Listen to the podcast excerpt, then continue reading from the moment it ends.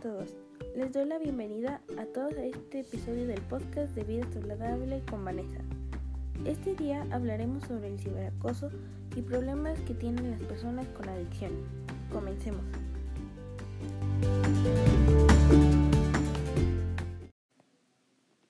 Para nuestro primer tema hablaremos sobre el grooming. ¿Pero qué es el grooming? El grooming es un tipo de fenómeno a base de engaños que un adulto hace en las diferentes redes sociales donde se pone en contacto con menores de edad, que normalmente son chicas las afectadas haciéndose pasar por un chico adolescente, y tratar de tener relaciones con él. El objetivo es abusar sexualmente con él o ella. Etapas del acoso. En primero está el enganche. Esta es la primera fase del acosador. Hace preguntas sobre la edad y localización e intenta conocer sus gustos para adaptarse a ellos, generar identificación, aportando información falsa sobre aficiones, edad, etc. Su objetivo es ganarse la confianza del menor. Segunda etapa, fidelización. En esta fase, el acosador que querrá asegurarse que el menor quiera seguir hablando con él. Conversará sobre temas de interés de la víctima. Intentará que le hable de su situación familiar, relaciones para convertirse en su confidente. Etapa 3. Seducción. El acosador utiliza toda la información para reducir y manipular a la menor. Aparecerá el sexo en las conversaciones, las fotos, la cámara web. Posiblemente enviará fotos de otros menores haciéndose pasar por ellos para provocar un sentimiento de culpa si el menor no lo hace lo mismo. Etapa 4. El acosador ya dispone de información, gustos, preocupaciones, situación familiar, fotografías, con la que chantajea y amenaza y manipula al menor para establecer una relación con él. Consejos para prevenir el grooming. La organización Protégeles proporciona a las víctimas abogados y psicólogos para acompañarlas y ayudarlas y asesorarlas, ya que elaboró el siguiente decálogo de consejos para prevenir el grooming. Número 1. Rechaza los mensajes de tipo sexual o pornográfico. Exige respeto. 2. No debes publicar fotos tuyas de tus amigos en sitios públicos. 3. Utiliza perfiles privados en redes sociales. 4. Cuando subas una foto en tu red social, asegúrate de que no tiene un componente sexual.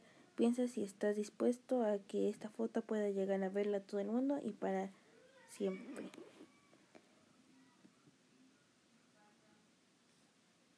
Se ha producido una situación de acoso, no cedas ante el chantaje. Ponla en conocimiento de tus padres y pide ayuda al Centro de Seguridad de Internet de Menores. Bloque 2. El tema es bullying y ciberbullying. El acoso escolar o el bullying y el ciberbullying son una realidad para muchos niños y niñas en este mundo. Según un informe de la UNESCO, detrás de los números, casi uno de cada tres estudiantes, el 32%, ha sido intimidado por sus compañeros de escuela por diferentes cosas, pero también existen diferencias entre estos dos conceptos, bullying y ciberbullying. Aquí te ayudaremos a saber y a diferenciar y saber cómo tratar estos aunque lo sufras o conozcas algún caso de esto. Diferencias entre el acoso, bullying y ciberbullying. En base a lo que hemos visto en el apartado anterior, podemos decir que el primer paso cuando hay un problema es saber qué tipo de problema se trata, por lo que es fundamental conocer la diferencia entre acoso, bullying y ciberbullying. El acoso o bullying, la palabra bullying se refiere a aquellos casos en los que el alumno o alumna es intimidado o vejado por otros compañeros de forma continua en el tiempo. Para poder hablar en un caso de bullying es necesario que se dé una serie de elementos. 1. Que exista una intencionalidad del acosador. 2. Que las acciones de acoso se repitan a lo largo del tiempo que exista un desequilibrio de poder físico, social o psicológico entre el acosador y su víctima. Y tres, que el acoso se realice siempre, siempre sobre el mismo niño o niña. El ciberbullying supone el uso de nuevas tecnologías para acosar al alumno o alumna. Las diferencias entre el bullying y el ciberbullying son las siguientes. El bullying se desarrolla físicamente en el entorno escolar, sin embargo, el ciberbullying se desarrolla en el Internet. Como consecuencia de lo anterior, el ciberbullying no existe un contacto directo entre el agresor y víctima. De hecho, el agresor suele mantener su identidad escondida para protegerse.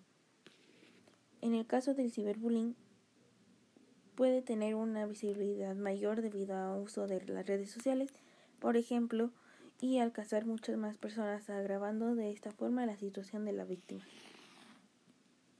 ¿Cómo evitar y detectar situaciones de acoso, bullying y ciberbullying?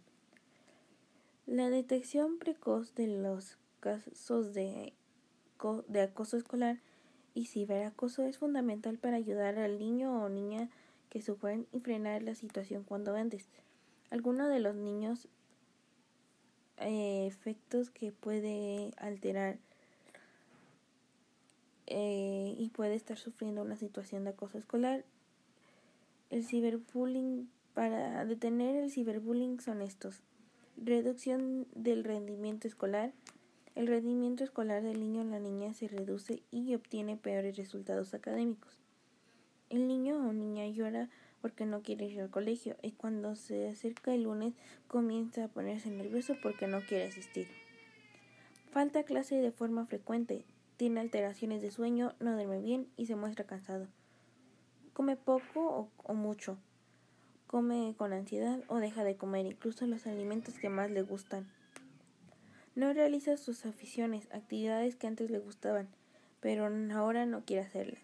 Deja de salir con amigos no quiere relacionarse con ellos y deja de salir con ellos. Estas son algunas situaciones que podemos observar si el niño o niña puede sufrir de acoso escolar.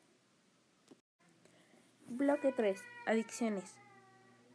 ¿Qué es una adicción? La adicción es una enfermedad crónica y recurrente del cerebro. Se basa en la búsqueda del alivio a través del consumo o uso de sustancias u otras conductas similares. El desarrollo de esta conducta implica para la persona adicta la incapacidad de controlarlo, la dificultad de abstenerse, deseo del consumo, disminución del reconocimiento de los problemas y las relaciones interpersonales, así como una respuesta emocional disfuncional. Esto crea problemas en la vida de la persona adicta, mermando su calidad de vida. Pronósticos de la enfermedad. Las adicciones pueden derivar en problemas graves para la salud física y mental del paciente. Es importante detectarlas en un estado precoz para conseguir un diagnóstico y tratamiento efectivo. Por este motivo es muy importante la colaboración de amigos familiares, tanto en la detección como el tratamiento y seguimiento. Frecuentemente las personas adictas tienen un problema de salud derivados de las adicciones, especialmente en el caso de sustancias tóxicas. Estas pueden ser enfermedades cardíacas, pulmonares, cáncer o de salud mental. Finalmente, las adicciones pueden terminar afectando y causando daño a otras personas, especialmente en casos de embarazo, pero también por estrés o ansiedad. Algunos síntomas de adicción. Los síntomas de adicción de la patología varían según la adicción que sufra el paciente y de sus características individuales de personalidad. De todos modos, existen diversos signos comunes en la mayoría de los casos de adicción. Pérdida del control de uso con episodios de uso compulsivo que pueden afectar en la vida en general de la persona. Eh, tiene un estado de ánimo triste, irritabilidad, deterioro de la calidad de vida, negación o autoengaño, ansiedad, obsesión, inquietud o preocupación excesiva, insomnio, sentimiento de culpa. Pero, ¿cuáles son las causas de una adicción? Las causas de una adicción son múltiples e interaccionadas de una forma compleja que desemboca en el desarrollo adictivo de las personas. Son distintas y cada paciente, por lo que se debe individualizar. cada caso y realizar un estudio de su historia personal y familiar para poder realizar el diagnóstico más adecuado. Los factores de una personalidad tienen un papel fundamental en el desarrollo de una adicción. Hay algunas características concretas como la dificultad de gestionar los sentimientos propios o baja tolerancia a la frustración que faciliten el desarrollo adictivo.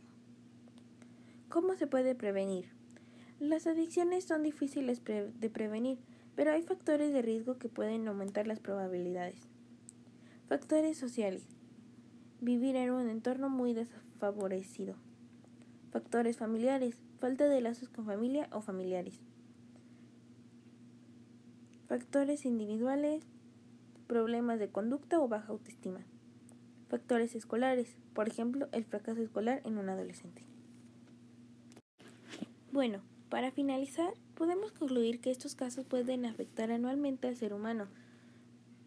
Por eso hay que pedir ayuda a una persona de confianza para poder ayudarnos en cualquier tipo de situaciones. Si padecen algo pueden ir con un especialista. No se queden callados y pidan ayuda. Esto solo es un poco de información sobre estos temas, pero si sufres de algo puedes investigar más. Muchas gracias.